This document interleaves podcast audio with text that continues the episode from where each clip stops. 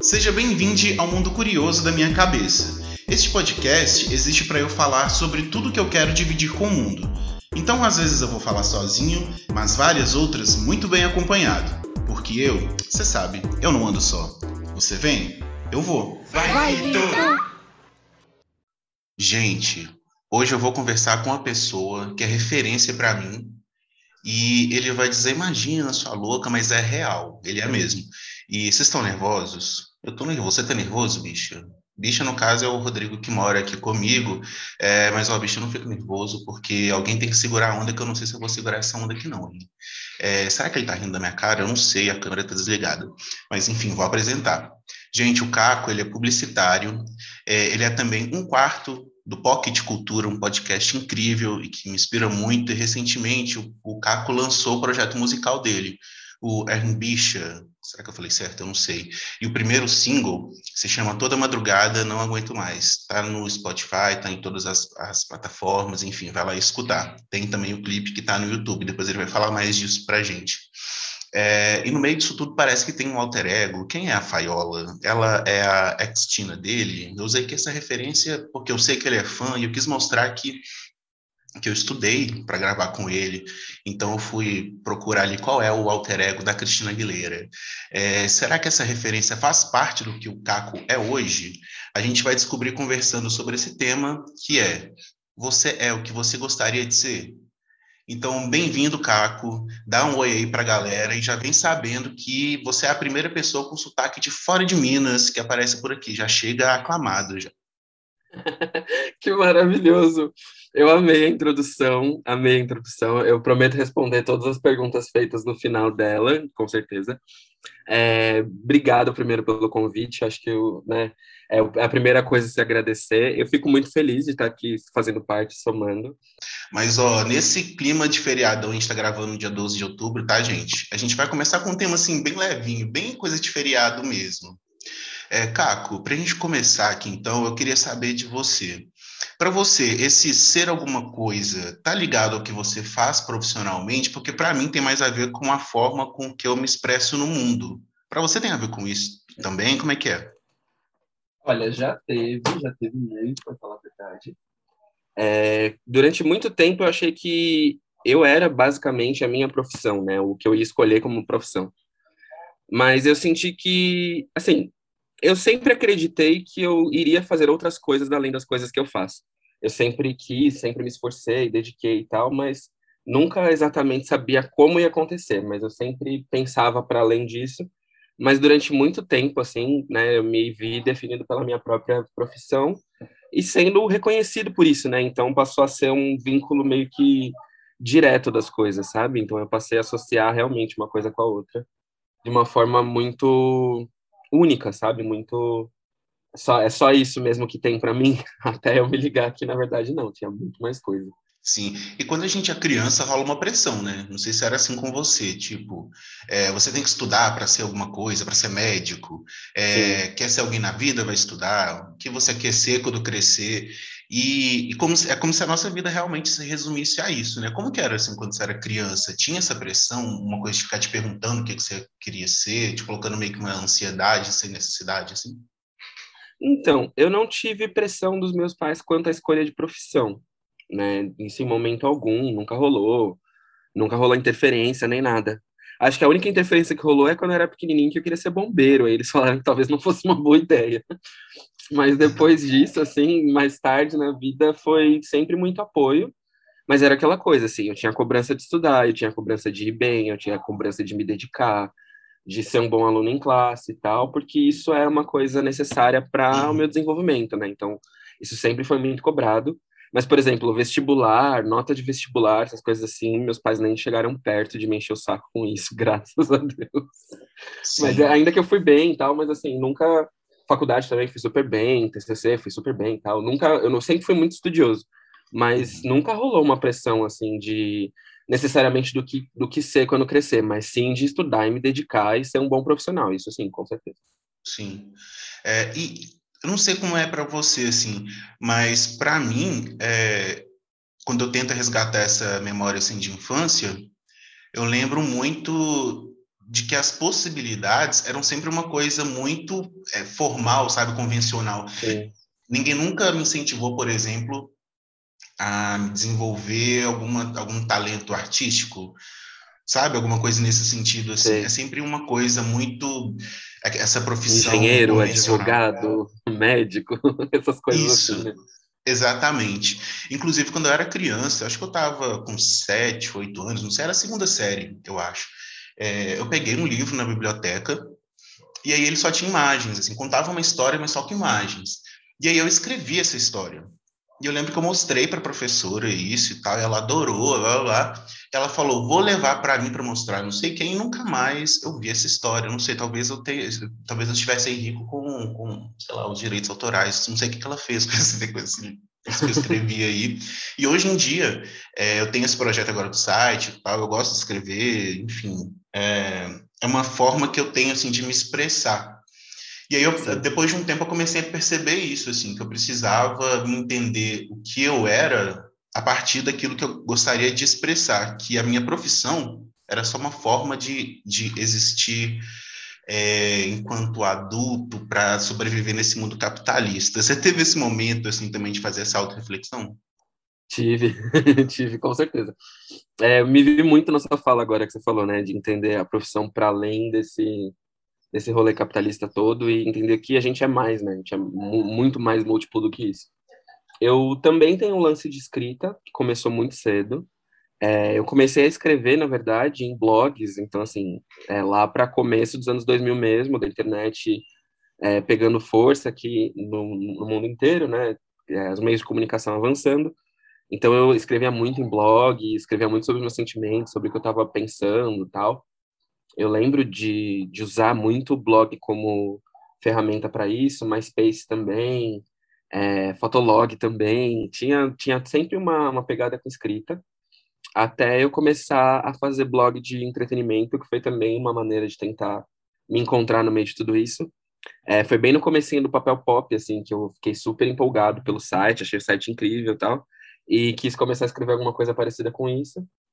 Depois disso, eu fui só aprimorando, assim, textos e crônicas que eu queria escrever, que eu queria, sei lá, expressar meu sentimento de alguma forma, até eu conseguir achar linguagens que me satisfaziam, assim, mas foram tantas linguagens atravessadas até chegar no que eu estou fazendo hoje, né, em termos de conteúdo para a internet, criando conteúdo e criando arte, assim, foi tantas, né, formas que é até engraçado pensar que eu passei por literalmente tudo, né? Eu passei por escrita, eu passei por vídeo, agora áudio e agora cantando. Então, assim, é literalmente uma jornada de, de expressão, assim, sabe? De necessidade de se expressar e de falar o que pensa e traduzir o que pensa, dividir sentimentos. É, foi, foi uma jornada bem intensa em relação a isso, assim, né? E principalmente por não enxergar. As pessoas, as pessoas colocam muito essas profissões é, tradicionais como portfólio de quer ter uma vida boa, seja isso, seja aquilo, seja aquilo outro.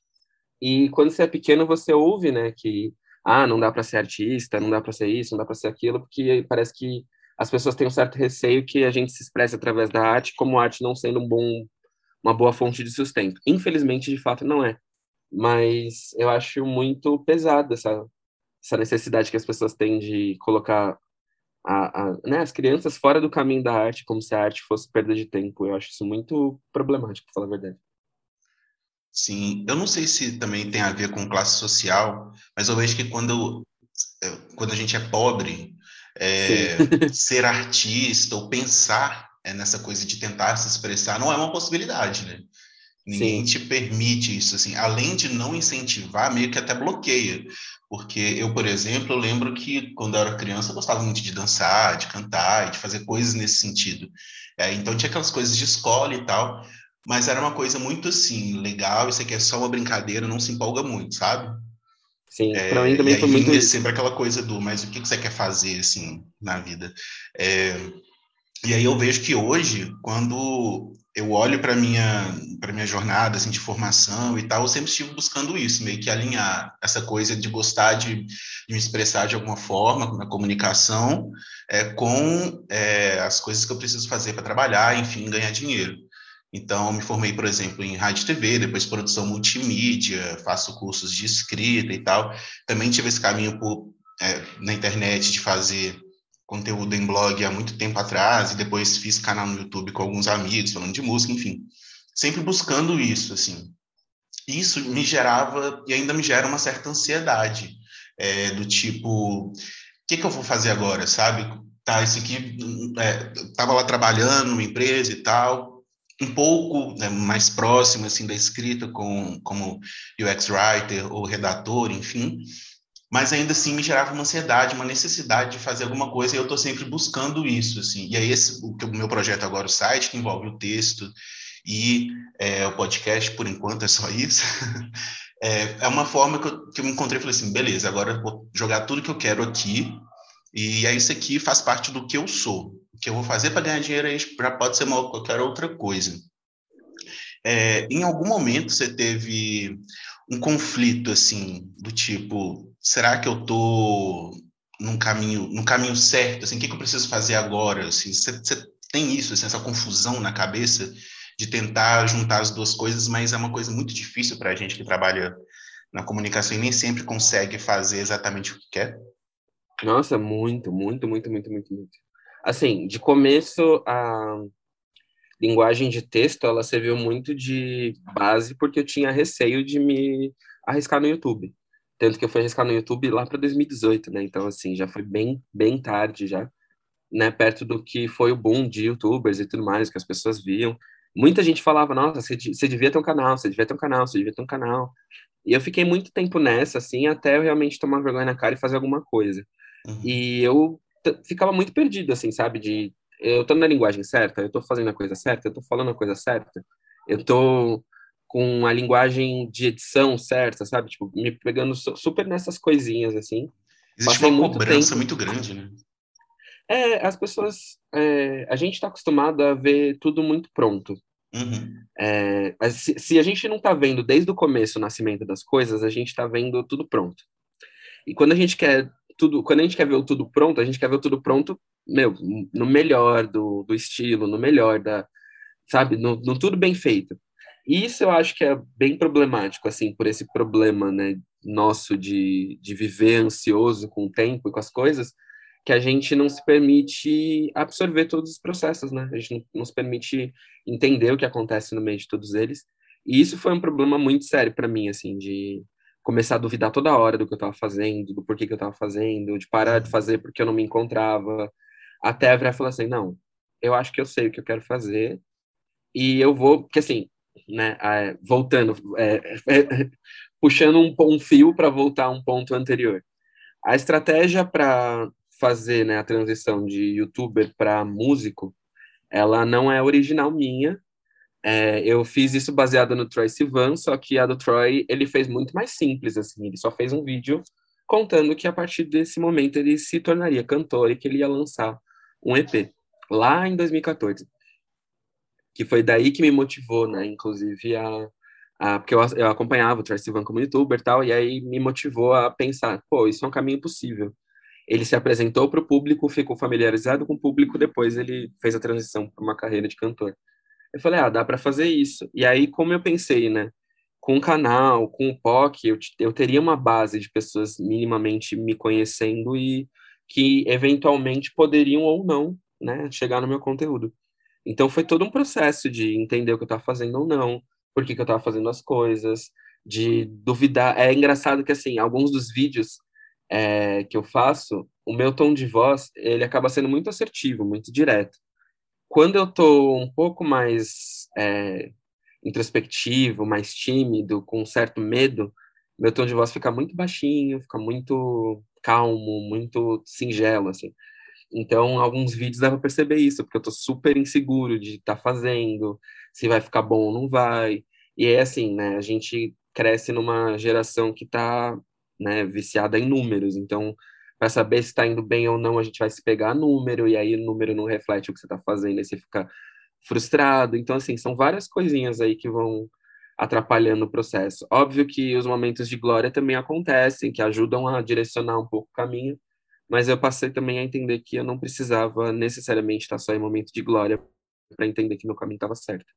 E isso foi total a jornada do processo musical agora, né? De introduzir um projeto de uma forma minha, única, que né, as pessoas não estão acostumadas a me ver dessa forma, fazer essa, essa ponte, essa transição, e isso no meio de um processo da pandemia, onde as pessoas realmente não estavam me vendo. Então, assim, teve toda essa parte divertida de planejar, pensar e executar, só que dessa vez sem estar tão inseguro de onde eu queria chegar, era mais né, sobre o, o, processo, o caminho e o movimento do que necessariamente o lugar de chegada, até porque eu ainda nem cheguei perto do meu lugar de chegada em relação a isso, né? tem muita coisa para rolar.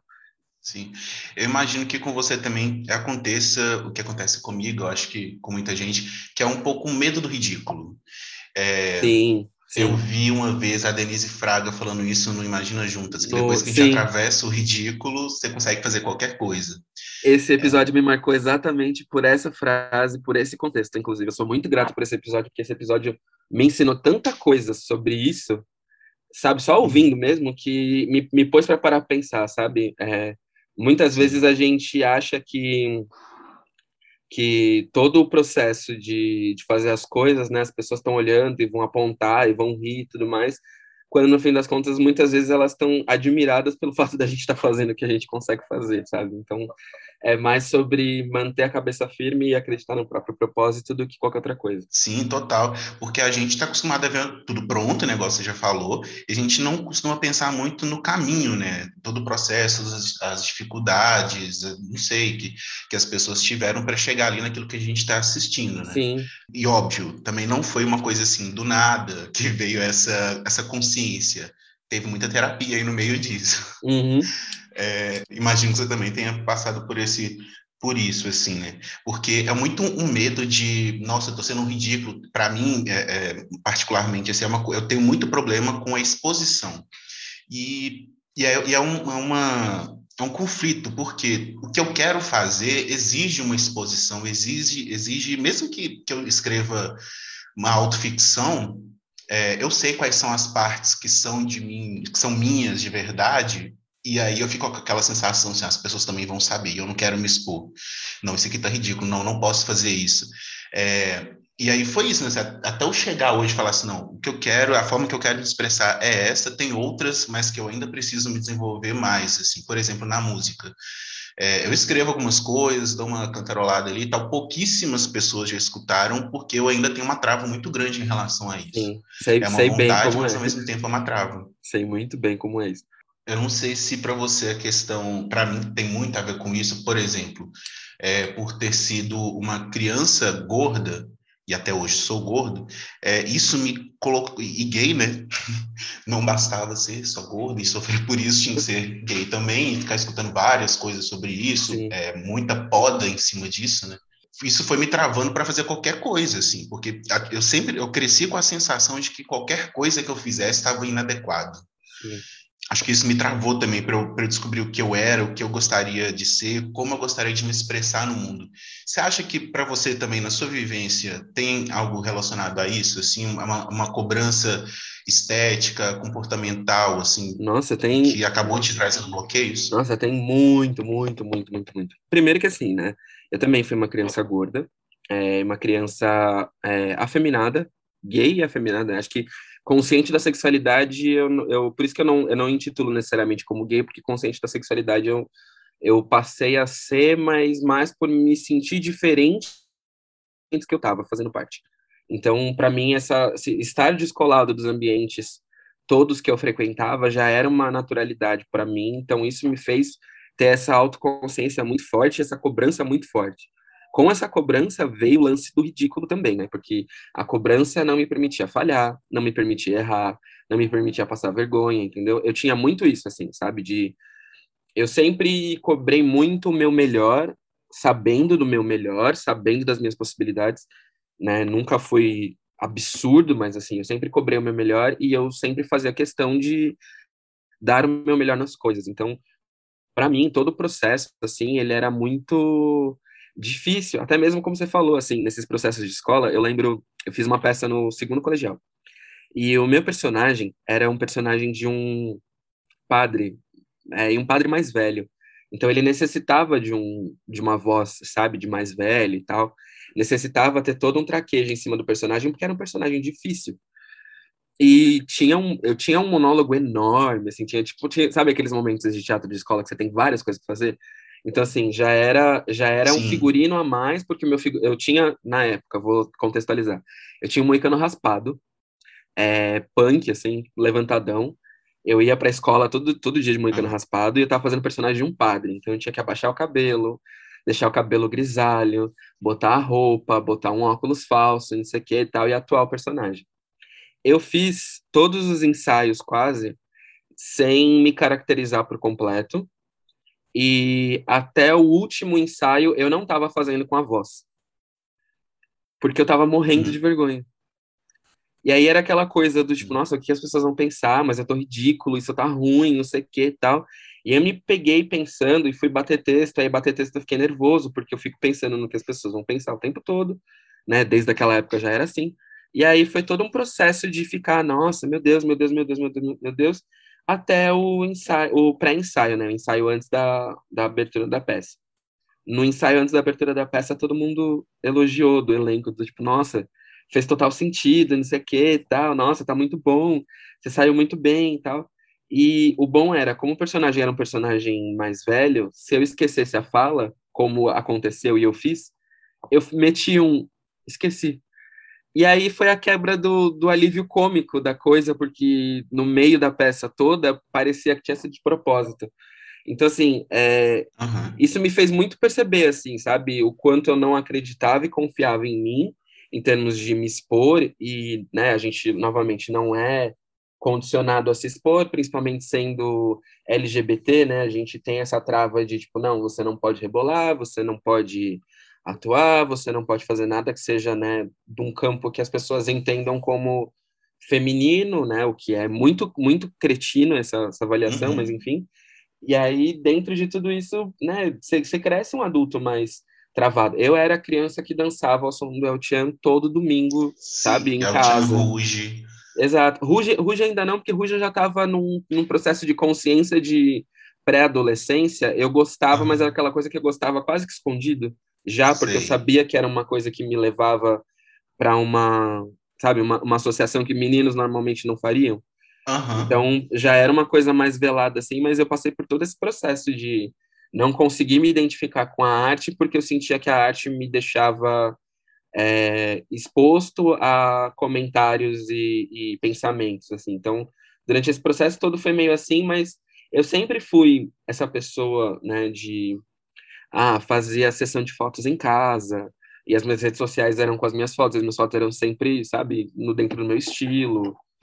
E todo esse processo me ajudou muito, assim, porque eu comecei a entender que eu não tinha necessidade de me enquadrar com o que estava sendo imposto para mim, né? É, a, a rebeldia que o rock me trouxe me ajudou muito porque, como uma criança viada, eu não tinha liberdade de ser quem eu era mas sendo supostamente rebelde em prol do rock, eu ficava protegido por fazer o que eu bem entendesse, entendeu? Então, assim, até usar lápis do, no olho, essas coisas assim, sabe, que eram já o meu lado queer ali explodindo já de, de adolescente, foram coisas que eu, eu fui meio que trazendo para perto de mim, tal, experimentando um pouco. O cabelo também, a liberdade com o cabelo foi uma coisa muito é, específica, porque né, meninas a gente vê muito desse cuidado com o cabelo e preocupação com o cabelo, e o cabelo para mim foi uma coisa muito curiosa de, de ter o cuidado, sabe, de aparentar, aparentar a estética que eu queria aparecer. Foi um processo muito muito demorado, para falar a verdade, assim, sabe? Eu tô resumindo aqui, né, trazendo bastante fatos mais antigos, mas esse processo, assim, de ter essa consciência de que eu posso cruzar a barreira do ridículo, que eu não preciso me preocupar com o que os outros vão pensar, e tudo mais, vem de agora. Eu tava morrendo de medo até o lançamento da música, das pessoas acharem minha música uma merda, entendeu? De não ficar bom, é, bater um medo do, do clipe também, do tipo, ah, o que as pessoas vão pensar do clipe, sabe? De ser rechaçado, tal, de, tipo, virar meme na internet, do tipo, nossa, olha esse cara, que nada a ver. Então, né, é, é um processo ainda de, de autoconhecimento e, e autoafirmação, principalmente, sabe? De esse sou eu, essas são as coisas que eu gosto, eu vim para isso, eu sou uma pessoa artística e eu vou expressar minha arte do jeito que eu bem entendo, sabe? E é engraçado Sim. que eu tenho vários amigos ainda, né, que as relações, por incrível que pareça, são boas, mas eu tenho vários amigos héteros da época da escola. E eu vejo que, assim, quando alguns deles curtem as minhas coisas, do tipo, sei lá, me curtem montado de drag, me curtem, sei lá, mega maquiado, me curtem mega, é, sabe, dentro do, do, do, meu eu queer, assim, sem nenhum Sim. tipo de preconceito, eu acho isso muito engraçado, porque eu fico pensando, nossa, quando que, né, o, o Caco de 17 anos de idade achava que isso ia acontecer, sabe, que ele ia estar tá ali exposto na frente de todo mundo, sendo o grande viadão que ele é, e que não ia ter problema nenhum, sabe? Então, assim, são, são coisas muito significativas que a gente aprende com o tempo também, sabe? Sobre esse lance de se fechar artisticamente, se fechar criativamente para o mundo da forma como o mundo espera que a gente seja. Sim. É, quando você falou sobre voz e sobre como se, se comportar na frente das pessoas, eu me lembrei assim, de algumas coisas. Que quando eu era criança, é, eu escutava muito: você está mudando sua voz, não conversa assim, ou não anda assim, não dança assim. E aí eu comecei a lembrar de como era, assim. Quando eu era criança, dançava o tchan, por exemplo, nas festinhas e tal, a galera junta, fazia aquela rodinha em volta ficava olhando e tal. E aí, isso eu tinha, na época do tchan, eu tinha uns seis, sete, aí eu entrei para a escola, né, e tal. E aí eu comecei a perceber que a questão da galera me, me, assistir, dançar, não era porque eu dançava bem, é porque era um gordo dançando. Porque, ah, ali o gordinho dançando, era sempre uma coisa assim, era um lugar de ser ridicularizado e não admirado. E aí, quando eu fui ficando mais velho, eu fui começando a entender isso, assim, né? É, e eu fui mentalmente criança até uns 13, 14 anos, e o tempo inteiro pessoas me podando, assim, me, me, me impedindo de, de ser o que eu realmente era, enfim, ter a, a a maturidade, o desenvolvimento que eu tinha ali naquele momento, assim. Então, por exemplo, na questão quando o Ruge surgiu, é, eu adorava e sabia todas as músicas e dançava, mas eu era cobrado, tipo assim, menino da sua idade não escuta isso. Você é, tá, nossa, mas você gosta demais, não pode. E aí eu comecei a entender que eu não podia gostar daquilo, assim. E aí você falou da questão do rock e tal, de, né, de mudar ali o jeito de se vestir. Aconteceu exatamente igual, assim, comigo. É, porque o Ruge, por exemplo, surgiu em 2002, Pit 2003. Sim. E aí foi quando eu falei assim, nossa, eu não posso gostar de Ruge, eu tenho que gostar de alguma coisa que seja mais agressiva, então. E aí surgiu o Pit, e eu me identifiquei e tal, e, e aí, a partir daí, eu me transformei completamente, assim. E aí eu andava só de preto, uma postura mais fechada, mais agressiva. A mas aquilo coisa. serviu como uma forma de me esconder, assim. Eu não podia ser Sim. o Vitor que gostava de dançar. Sim. E aí isso é, veio até mim, hoje, até pouco tempo, assim. Para mim é muito igual essa trajetória que você fala sobre ser a criança gorda, mas tinham muitas crianças gordas na minha escola, assim. Era até engraçado que, assim, dos meninos, meninos gordinhos na minha turma era quase o mesmo tanto de meninos magrinhos. Então, assim, não rolava esse necessariamente um, o único menino que sofria bullying era o menino que ele era o mais alto de todos e ele ainda assim também era o mais gordo de todos. Então rolava um pouco desse bullying em cima do tipo, nossa, né, é um pouco a mais, não sei o que e tal, e rolava uma maldade na, nas crianças, mas no geral, assim, todas cresceram meio gordinhas, mas o problema era sobre ser afeminado ou não né? no meu caso, pelo menos. Na escola, as coisas rodavam muito em cima do tipo, uhum. ah, é, você tem que fazer as mesmas coisas que todos os meninos fazem, você tem que ser que nem todos os meninos, você tem que andar que nem todos os meninos. Então eu me enquadrei, me esforcei muito para me enquadrar nisso, e a minha autoconsciência, né, é, corporal, física, assim, sabe, total, assim, ela veio muito cedo, muito, muito, muito cedo. Que eu até acho que, assim, a minha pré-adolescência começou mais cedo que o normal, né? Pré-adolescente a gente entende entre 12 até uns 14 para 14, a partir daí oficialmente ser adolescente. Minha pré-adolescência começou com 10 anos, assim, eu já tinha noção corporal de tipo, ah, eu já tinha me, é, medo do que iam falar do meu corpo numa aula de educação física na natação, mas ao mesmo tempo eu também tinha medo de ser é, percebido em outros esportes por ser, sei lá, feminado. Então, assim, era toda uma, uma guerra, assim, de pequenininho já, de 10 anos, 10 anos é muito novinho, para começar a me enquadrar. E aí, quando, na verdade, o mesmo tempo que veio o Ruge para mim, em 2002, eu tinha 11 anos já, é, quando veio... desses vocais femininos, eu, eu me realizava de alguma forma, que elas eram inspiradoras e, e fortes e fodonas, e, né, Emily, Pete, Avril Lavigne e tal, me inspiravam bastante, mas em contrapartida também eu tinha isso de querer ainda estar perto dessa, dessa coisa mais pop, mas supostamente não era para mim, que era tipo Christina Aguilera, era Ruge, era Britney Spears, era sabe, eu gostava muito disso, sabia muito disso, entendia muito disso, mas era sempre num campo de me defender por não estar tá necessariamente sendo afeminado de propósito, é do tipo, não, gosto de música. E aí me passava um pouco nisso. Uhum. Essa questão de ser afeminado, é, acho que eu, isso eu consegui meio que, entre muitas Sim. aspas, reverter antes que isso fosse um problema, sabe? É, eu acho que a questão do, da, é, de ser gordo era tão pior para mim que a questão de, de me fingir não ser afeminado foi muito mais fácil de resolver. É, e aí eu comecei a, a, a, me endurecer, assim, criar uma casca para me proteger Sim. e depois essa casca, esse muro, virou na verdade um grande isolamento, assim. É, tanto que eu comecei a ter. Na verdade, eu sempre tive uma dificuldade de, de interação assim, com as pessoas. Depois, de adulto, isso foi mudando um pouco. Mas eu tinha uma certa dificuldade, por quê? Dentro de mim, eu, fala, eu, eu sabia o que eu, o que eu era, o que eu sentia, mas eu, mas eu sabia também que eu não podia me expressar daquela forma. Então, eu tentava me esconder. E sobre o corpo era muito difícil, porque era o tempo inteiro dentro da, da minha própria casa, minha família, é, o ser gordo era um problema a ser resolvido.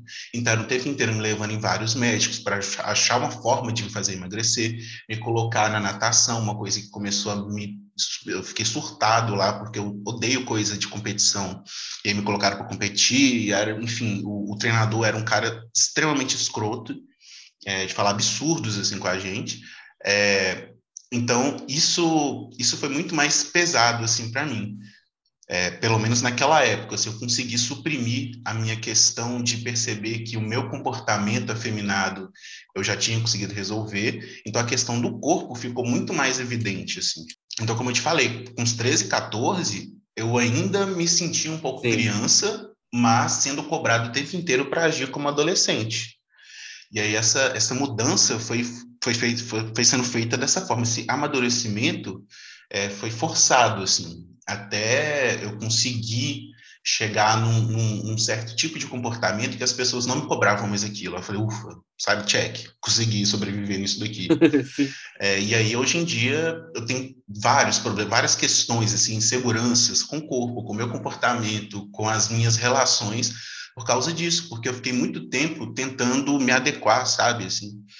E aí me, me, me trouxe para esse lugar de, de me esconder demais, assim, de não conseguir, de fato, expressar quem eu era.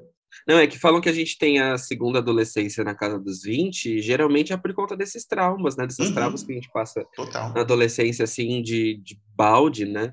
São várias coisas que meio que podam a gente ser quem a gente é a cada espaço e a cada momento a gente fica com receio e autoconsciente e tal. Então eu acho que é um pouco sobre isso, assim, sabe? Sobre o direito de ser, sobre a possibilidade, sobre tranquilidade também para ser, que eu acho que isso é o mais importante, sabe? Sim, e, não, e a cobrança era inclusive de certa forma sexual, porque tinha uma coisa de. Aí não era nem tanto os meus pais, mas meu irmão, por exemplo. É, eu lembro de uma vez ele falando comigo: não, você, é, os caras de sua idade não escutam isso aí, não, sobre as músicas que eu escutava, né? É, tem que sair para pegar as mulheres, não sei o que. E eu saí, puta merda, velho, eu não tô afim disso, sabe? Se você tá afim de fazer, vai lá e faz, mas eu não quero. Existia essa cobrança, a gente tem que atender a essa demanda, assim. E aí, com uns 14, 15, foi quando eu entendi que eu, tipo, velho, eu não gosto de meninas, não sinto atração, né, por meninas. E aí eu comecei a entrar em certo, um certo desespero, assim, de como eu vou resolver isso, porque as outras coisas eu consegui esconder, né? É, mas e como que eu vou esconder isso, sabe? E aí eu entrei nesse desespero, tive muitas dificuldades. É, eu não fui um, um, adolescente que viveu essa fase de descoberta da sexualidade é, na prática, então, só, sei lá, primeiro beijo com 18, é, primeira, o primeiro sexo com 21, tudo muito mais tardio do que geralmente acontece, porque isso é privado, a, a, a gente é privado de poder viver a nossa sexualidade. Né? É, é igual você falou, né? depois dos 20 eu vivi uma nova adolescência, meio torta, meio estranha, porque ainda assim eu não conseguia me identificar com os grupos, porque no ensino médio por exemplo, foi, na verdade, desde quando eu nasci até, sei lá, até uns 18, eu fui totalmente socializado como homem hétero, sem nenhuma possibilidade de nem conviver com pessoas LGBT. Então, só depois dos 18 eu comecei a trabalhar, fui trabalhar no call center, né, que é basicamente um, um ninho de, de, LGBT. LGBT, sim. E aí que eu passei a ter contato, velho, aí já com 18, 19 anos. Eu fui viver tudo isso, mas só que aí sempre com uma sensação de tô atrasado, eu preciso correr atrás e tal.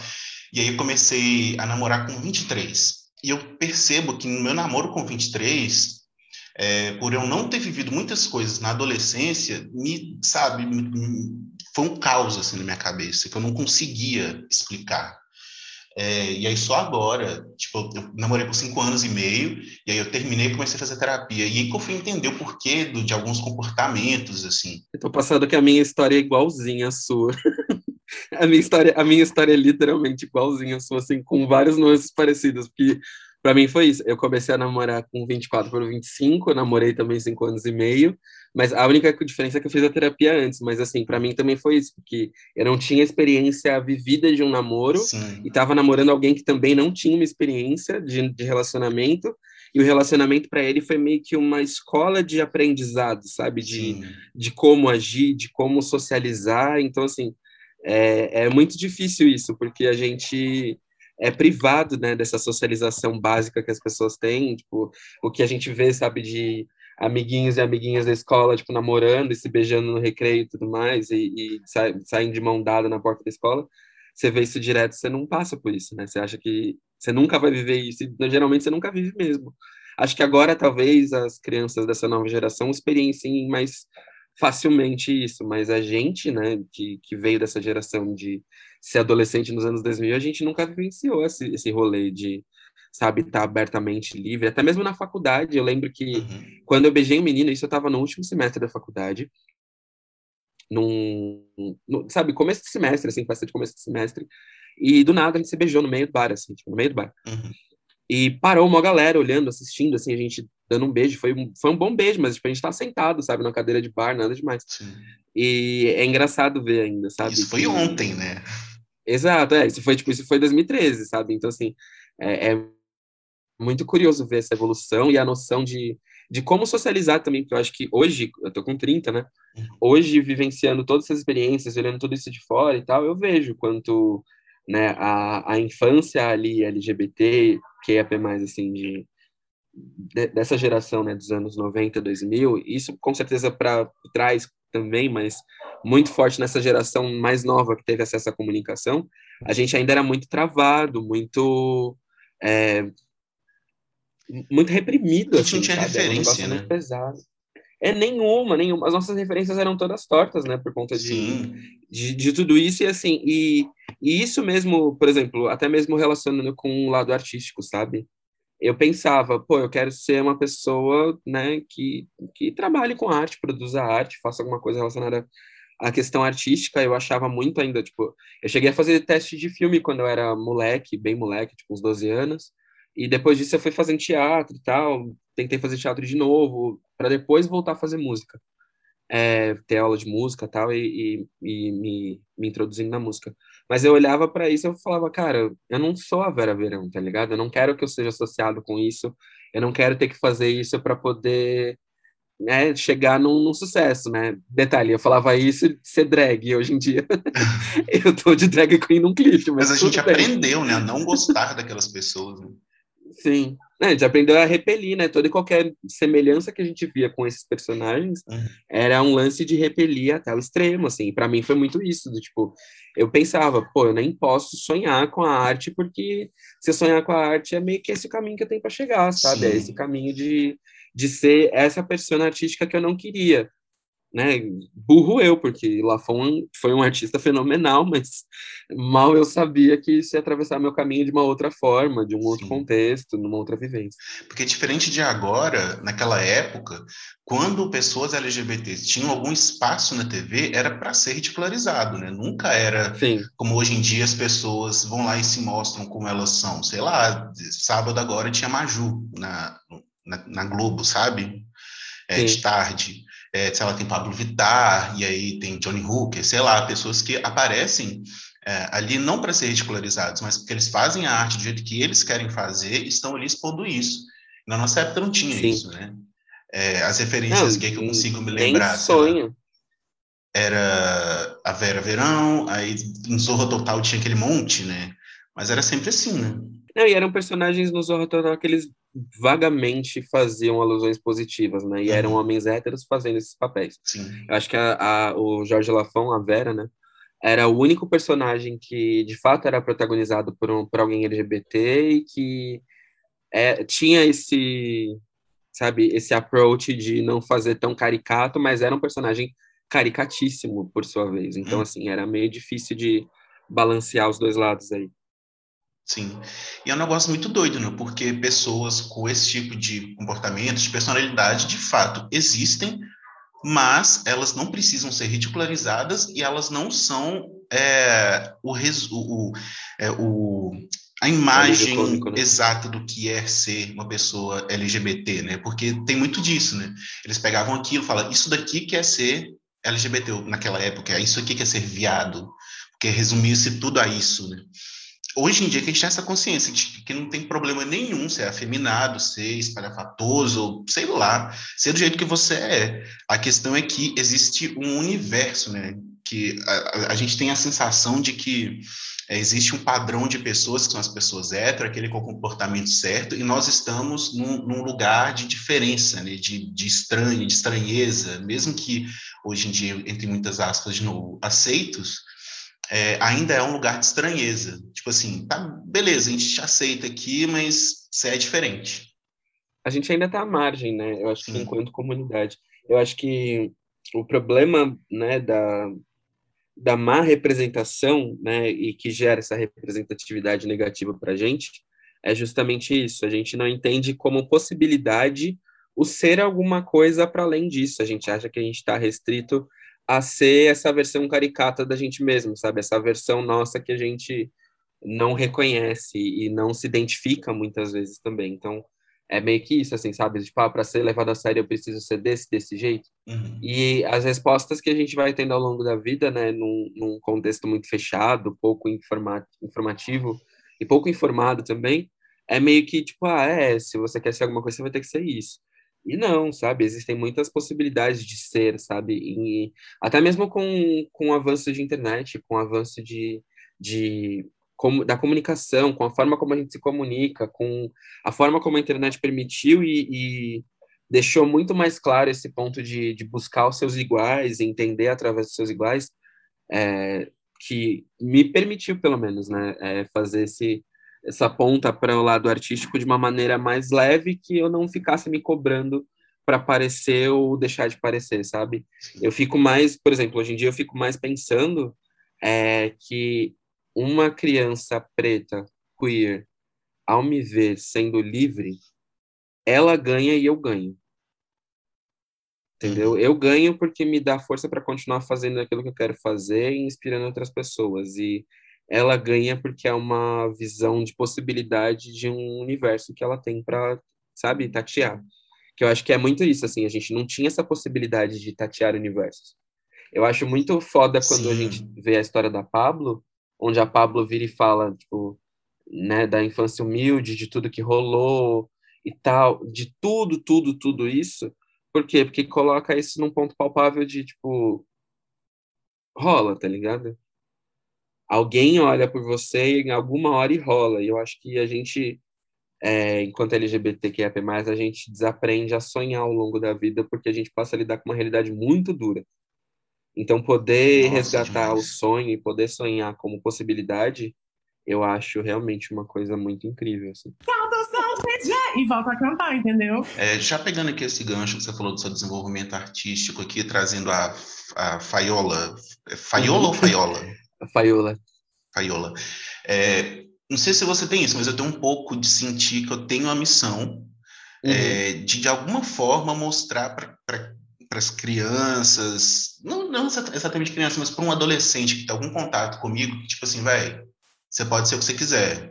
Vamos Sim. lá, eu não tive referência, mas agora você tem, se você quiser trocar ideia, eu sinto um pouco isso. É, na sua arte, você, você sente que você tem um pouco essa missão? Assim, a minha arte, na verdade, ela nasceu, né? É, é engraçado que a gente está falando isso justo no, no, dia. Hoje é dia das crianças, né? A minha uhum. arte nasceu por conta da minha criança, né? Do meu Sim. eu criança lá de trás. Eu assistia MTV e ficava apaixonado pelos clipes e tal, e queria fazer um clipe que fosse o meu reflexo, sabe? Que fosse do tipo, nossa, se eu pudesse fazer isso, como eu faria, o que eu faria, como seria, sabe? Ficar pensando em todos esses aspectos. Então, quando foi o momento de eu entrar em contato com a minha arte e até mesmo desenvolver o que seria a minha linguagem artística e como isso ia ser extravasado, eu, obviamente, já, já como eu estou mencionando aqui, já pensei inicialmente no lance do audiovisual, né? Então, da música mais vídeo. E uhum. eu pensava muito em fazer isso como, tipo, ah, um dia eu vou conseguir. Um dia, um dia, um dia, um dia. E aí, assim, aí a vida te massacra, a vida te Sim. ensina, a vida te faz chorar, a vida te faz sorrir, a vida te faz passar por caminhos horrorosos, caminhos maravilhosos, até você chegar onde você quer chegar. Uhum. Nem todo mundo chega, óbvio, mas assim, Sim. dentro do meu, meu contexto, dentro da minha história, foi meio que isso, assim, foi uma, uma enorme peleja. Foram quase, para ser mais preciso, foram 22 anos de sonhar o mesmo sonho e querer fazer esse sonho acontecer. Então, assim, para mim. Total, me identifico demais. Para mim foi um, um, lance muito louco, porque era do tipo. Eu devia isso pro Caio pequenininho, eu não sabia como eu ia fazer. Mas o meu eu jovem, o meu eu adolescente fazia muito isso. Meu, o meu eu adolescente, né, ele escrevia letras e várias músicas pro meu eu do futuro se virar e fazer alguma coisa com isso. Tanto que tem várias caderno, letras no caderno que estão escritas do tipo, veja, reveja isso depois, leia isso depois, uhum. conserta, sabe? Porque era tipo meu eu jogando a ideia e falando, ah, uma hora isso vai servir. Então, o meu resgate Sim. com a arte, ele vem do, do, do, propósito, do alinhamento com o meu, meu propósito, entendeu? Não necessariamente no propósito de fazer adiante, acho que é, tem um lado... Não é ególatra porque é a realização de um sonho, mas é, é mais focado em mim mesmo nesse sentido. Hoje em dia, com a mente que eu tenho hoje, com os processos que eu tenho hoje, é, o processo ele foi bastante ainda para mim, mas eu penso muito sobre o desdobramento, entendeu? Eu estava conversando com a minha professora de música sexta-feira passada, e ela falou que uma aluna da escola, que tem pais bolsomínios, botou o meu clipe para passar em casa. E eu fiquei pensando, né, do tipo, qual a repercussão? Tá ligado? O, o que que acontece nesse lar quando eles veem uma pessoa queer preta, sabe, batendo bunda num clipe, fazendo, sabe, mega maquiado, aparecendo de drag depois, tipo, o que que passa na cabeça, entendeu? Várias cabeças explodindo, né, em casa. Exato, e aí eu fiquei meio pensando nisso. E aí eu acho que isso é o ponto legal, entendeu? Porque a partir do momento que essa criança viu o meu clipe, a vida dela não vai ser mais a mesma. E não porque eu seja um trabalho excepcional. Eu amo muito o que eu faço, eu tô muito ciente disso, tal, não é, tipo, sabe? A última produção da Beyoncé, mas é que você come um, um, um espacinho na mente da pessoa, sabe? Tipo, você transforma a vida dela uhum. um pouquinho a uhum. partir daí, para ela pensar um pouquinho diferente. E eu acho que esse é o, o, processo legal da arte, sabe? Da gente poder provocar as pessoas a pensarem diferente, agirem diferente, sentirem diferente, entendeu? Nossa, total, me identifico muito com isso, assim. É, igual você, eu também tenho várias coisas ali escritas de, sei lá, quando eu era bem mais novo, e aí, de vez em quando, eu pego, assim, fico olhando, lendo e tal, é, e pensando nisso, assim, que já era uma coisa... Agora que você falou, né, de, de que você fazia e já pensava para o você do futuro, eu fico pensando que eu acho que eu também faria, fazia isso sem perceber, assim. Quando eu pego minhas coisas antigas, eu, antigas, eu tenho muito mais um olhar crítico do que esse olhar de isso aqui é para eu resolver, sabe? Tipo assim, era uma forma de expressão, a, a palavra sempre foi uma uhum. forma de expressão muito forte para mim. É, e aí, mas eu sempre peguei e olhei com um olhar muito crítico, assim, não com esse olhar de, olha, tem uma coisa aqui para eu poder satisfazer dentro de mim, sabe? Que eu tento, é, que por mais que eu perceba que, que exista uma vontade de me expressar na arte, na música, por exemplo, é, é uma coisa que ainda é uma trava muito grande para mim, do, sei lá, de eu pensar assim, não, eu não, não sou capaz de fazer isso. Inclusive, terminando essa gravação, eu vou gravar um episódio que sai amanhã, que é sobre cuidar da criança interi é, interior. Então, quando a galera estiver escutando esse aqui, esse episódio já vai estar disponível. É, ele tem muito a ver com isso, assim, né? que a gente sofre muito hoje, adulto, porque tem muita coisa de criança que não foi resolvida. Eu acho que, assim, é, dentro desse processo todo de dedicar coisas para o meu eu do futuro, é porque também para mim vem um ponto muito importante de acreditar. E quando você não tem nada além da sua própria realidade, você tem que sonhar e acreditar com, né, com dias melhores. E acho que muito do processo Sim. de ser uma criança LGBT, de passar muito tempo sofrendo, fechado, me sentindo muito fechado, sozinho, e, né, de alguma forma também aprofundando esse sentimento todo, né, adolescência, tal, foi, foi só achatando a, a coisa toda, é, a necessidade de sonhar com alguma coisa positiva, com uma realidade positiva onde as coisas dão certo, era muito do, do meu caminho. Todo o trabalho que a gente teve até aqui, de fazer tudo isso, veio. Finalmente veio, sabe? Diferente do que você imaginava. Tipo, é engraçado porque eu imaginava e eu tinha certeza que isso ia acontecer um dia. Óbvio, né? Tem aí para as pessoas menos crentes nisso tudo, mas tem lei da atração, tem várias outras coisas aí, manifestação, entre outras coisas aí que estão embutidas no meio. Mas eu tinha certeza que isso ia rolar em algum momento, eu não sabia como, não sabia porquê, não sabia de que jeito. Ver as coisas se materializarem na minha frente conforme o tempo foi passando, né, eu conseguindo chegar mais perto ainda desse sonho e obviamente me dedicando a chegar mais perto desse sonho, conforme eu fui tendo possibilidade, foi muito satisfatório, assim, sabe? Porque me fez perceber que é, a, a gente é muito pouco incentivado a, sabe, ir atrás do nosso melhor, fazer o que a gente acredita. É, hoje eu demorei muito tempo, e eu ainda não acho que caiu a ficha totalmente, mas eu demorei muito tempo para entender esse processo todo de, né, finalmente lançar a música, de, sabe, é, é engraçado, eu vejo quase todo dia o meu perfil no Spotify mais para ter certeza de que ele ainda tá ali, sabe? Eu também tenho feito isso com o do podcast. é real mesmo? Pô, eu, eu, realmente fiz isso. E com o Pocket Cultura, você sentiu isso também? É, então, o, o, o POC, a primeira vez, foi engraçado, assim, porque eu já estava sendo conhecido antes do POC pelo meu trabalho na publicidade, mas já era uma realidade. Então, assim, foi ok, né?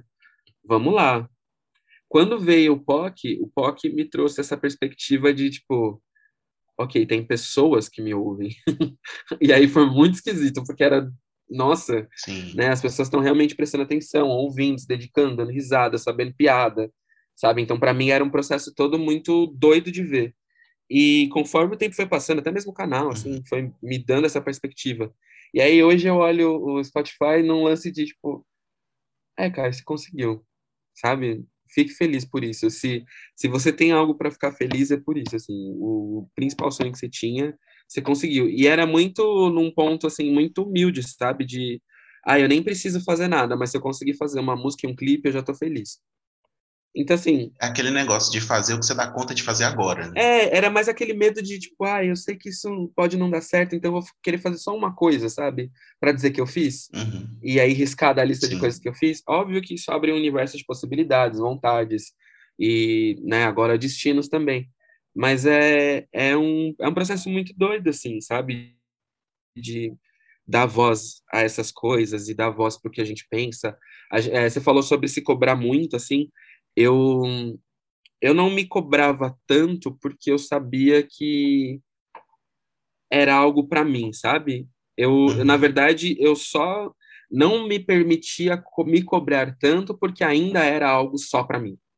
Ainda era algo só para, tipo, ah, eu não quero que as pessoas vejam, eu não quero que as pessoas saibam, sabe? Tanto que um monte de gente veio, tipo, eu não sabia que você cantava. E aí é, é pois é. Uhum. Isso, isso, rola, entendeu?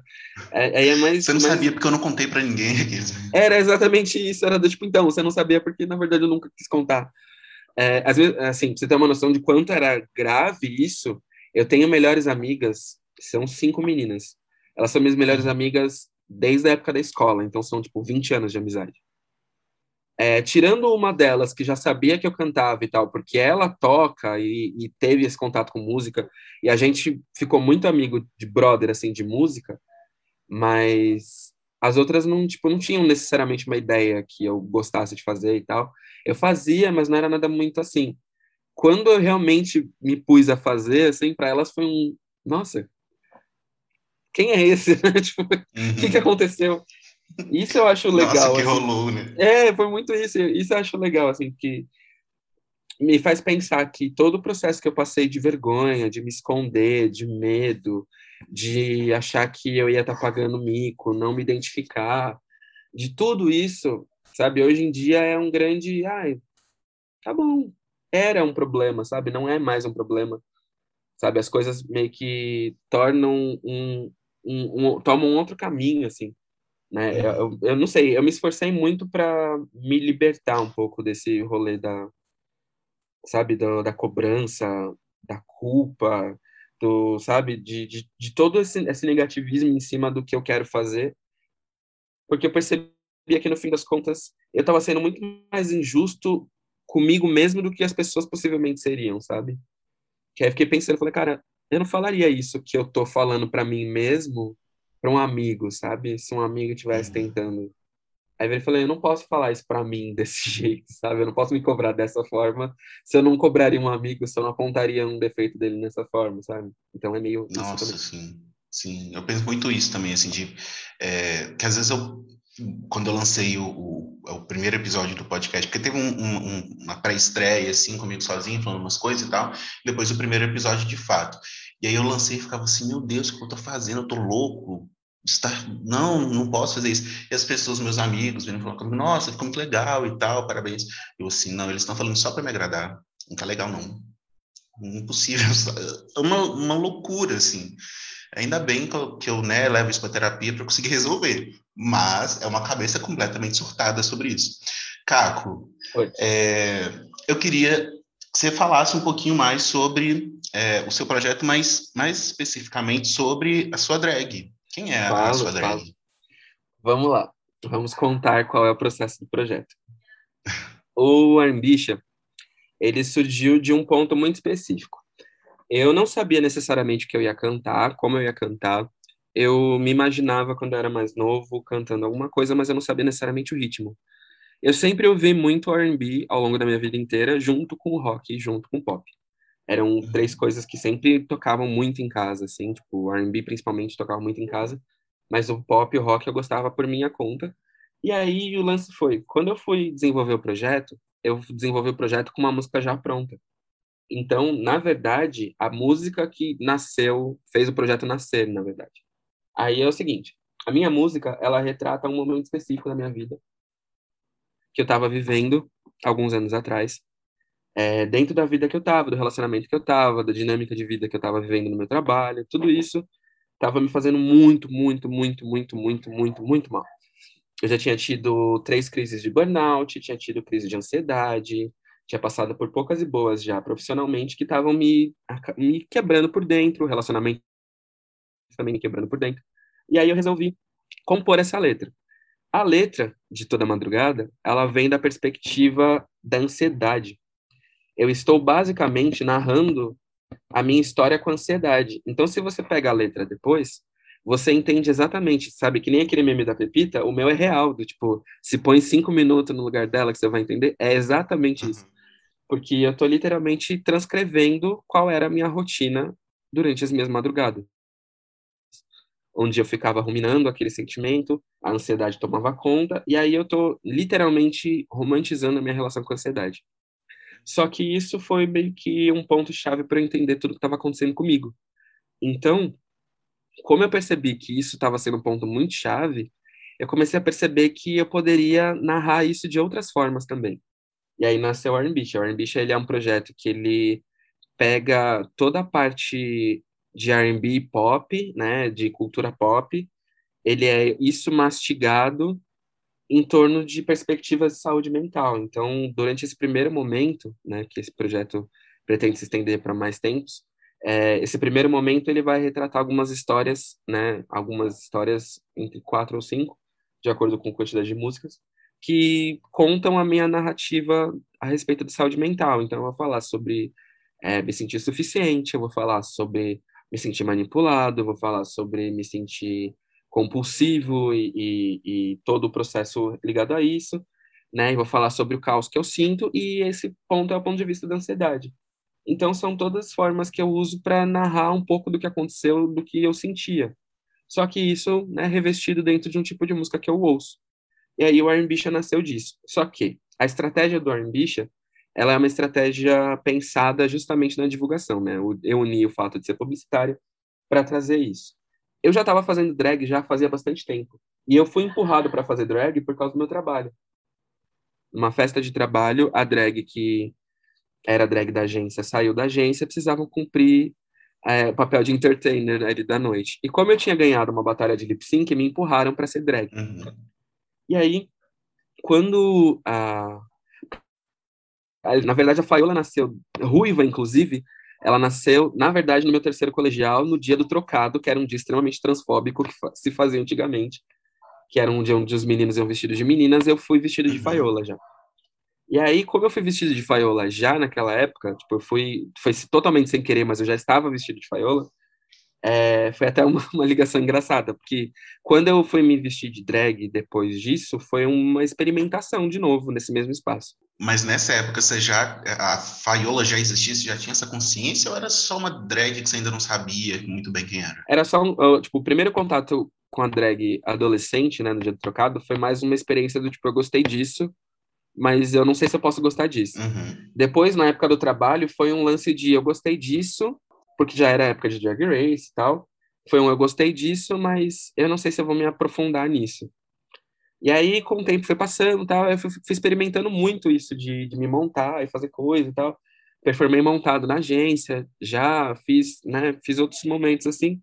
E aí eu comecei a pensar, falei, cara, na hora de traduzir esse projeto, por que que eu não trago, né, todo o, o, o que a arte me compõe? Porque eu gosto de desenhar, eu gosto de pintar, eu gosto de produzir, eu gosto de criar coisas assim e tal. Eu falei, ah, meu, vou levar a drag junto com isso. E aí a Faiola entrou nesse processo. A Faiola não se chamava Faiola, se chamava Laquisha. Foi uma foi um nome provisório, justamente pensando no era um tributo a Nicki Minaj e a Beyoncé. Porque era Laquisha Maraj Knows, né, o nome da drag antes. E aí eu fiz mais de brincadeira mesmo, era super brincadeira, nunca levei isso a sério, até que veio o momento de virar e falar assim, não, acho que a Faiola pode entrar. E aí, quando eu tô fazendo toda a narrativa da música, né, de toda a madrugada, quando entra a parte da Faiola, que não sei se, se dá para reparar, ou se, você também já reparou, tem o Faiola e Finest, que eu falo meio baixinho, assim, antes de entrar o, um verso que seria basicamente um spoken word, um, um rap ali no meio essa parte eu fiz pensando justamente nisso. E aí, o que, que eu traduzi do, do Armbicha, né? O Armbicha seria uma conversa entre a minha mente e a minha voz da consciência. Então, eu tô ali traduzindo... Essa voz da consciência é a Faiola. É. E aí eu tô Sim. traduzindo isso, assim, eu tô... A minha versão mais glamourizada, né? Uma versão queer, produzida e tudo mais. Ela é a minha uhum. mente, então a minha mente vai narrando a história, vai contando o que está acontecendo, como está acontecendo, por que está acontecendo. E aí, depois de martelar muito isso na minha mente, a minha voz da consciência chega no resultado, que é o que a Faiola fala. E aí depois eu volto no final da música como a voz da consciência entendendo que para mim as coisas precisam ser diferentes a partir daquele momento. E aí todas as narrativas de todas as músicas que viram daqui para frente, elas têm essa mesma abordagem. Eu trago uma perspectiva da mente e a voz da consciência traz a razão, traz a verdade que compõe o resto do projeto.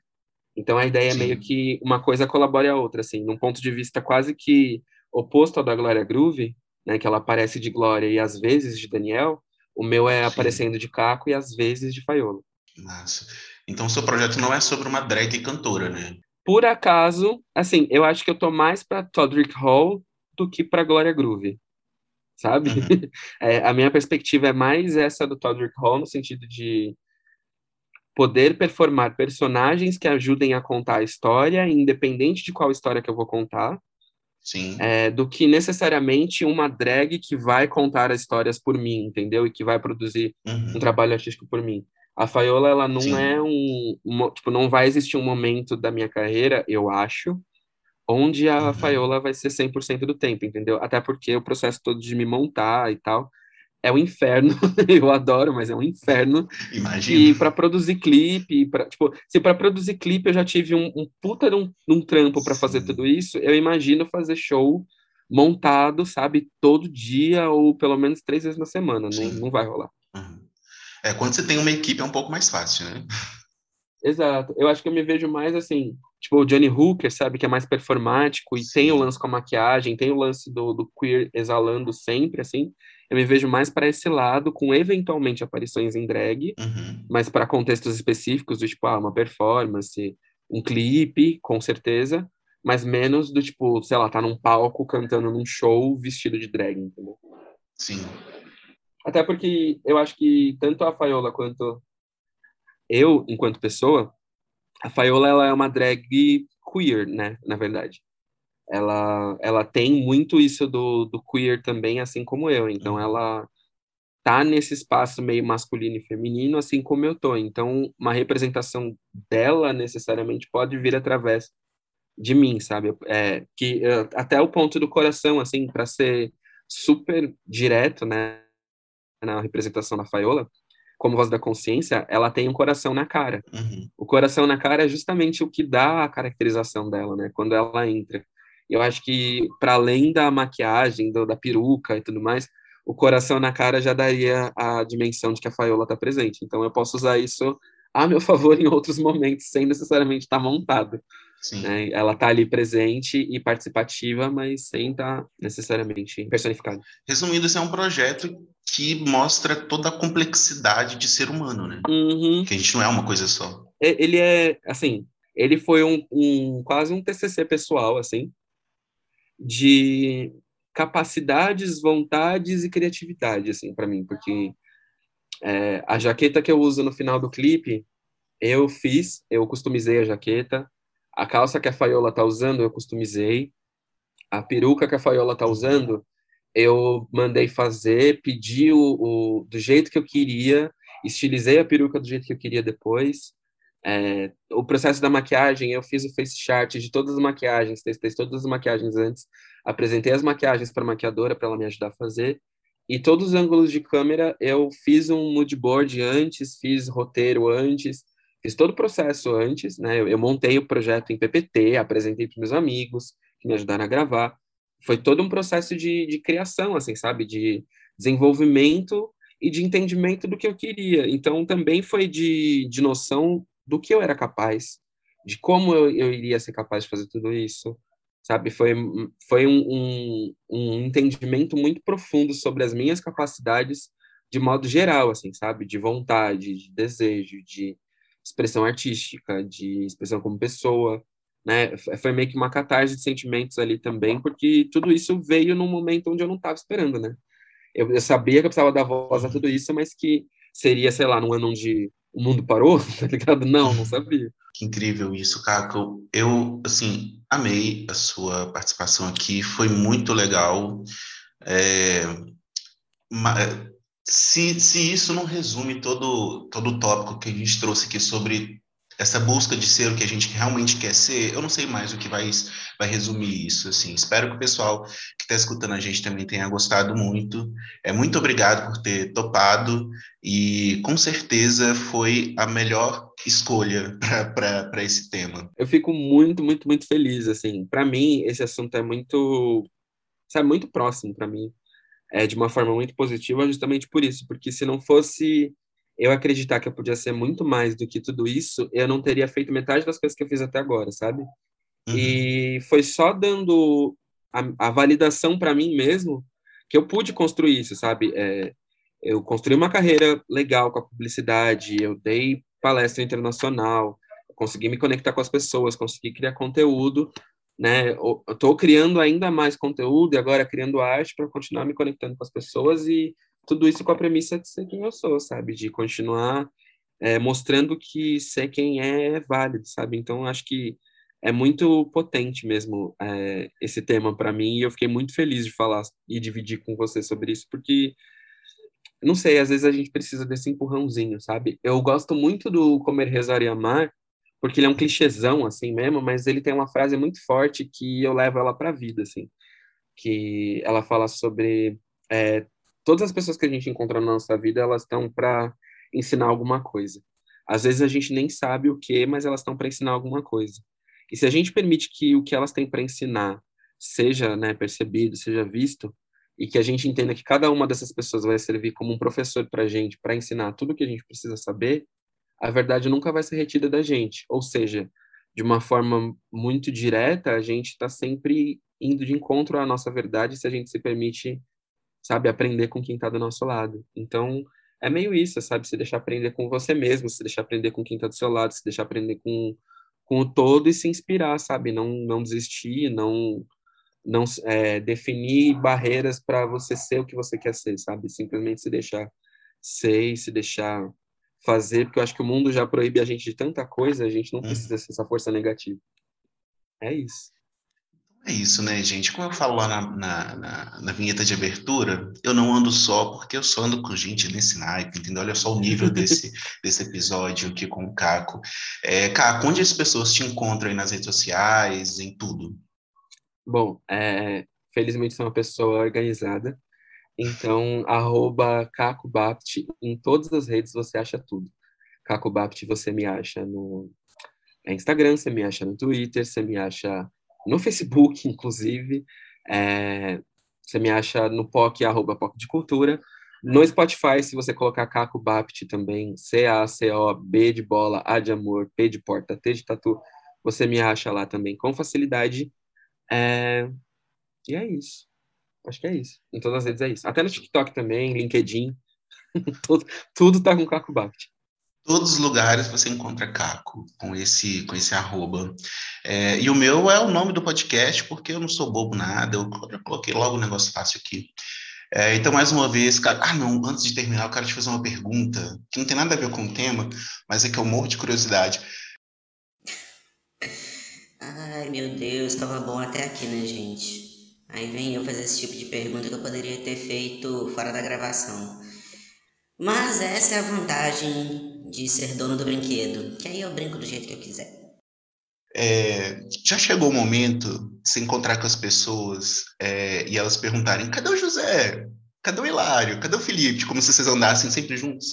Não, assim, é engraçado que, felizmente, é, nós temos essa coisa muito, muito dividida, assim, né? De, de cada um uhum. ter cada um ter seu momento, cada um ter seu espaço. Até os meninos, assim, são, são bem divididos, que namoravam, são bem divididos, assim, uhum. com o espaço e o momento deles.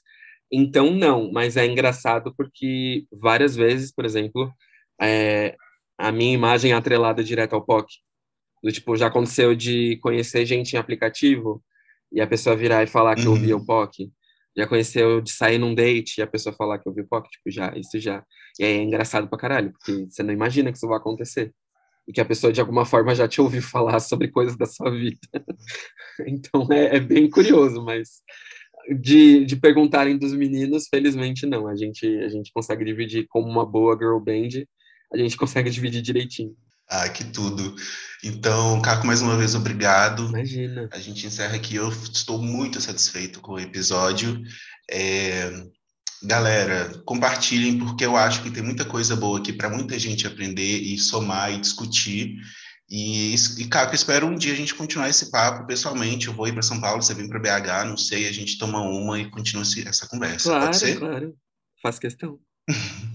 então demorou, gente. Até mais. Beijo para todo mundo. Até, gente.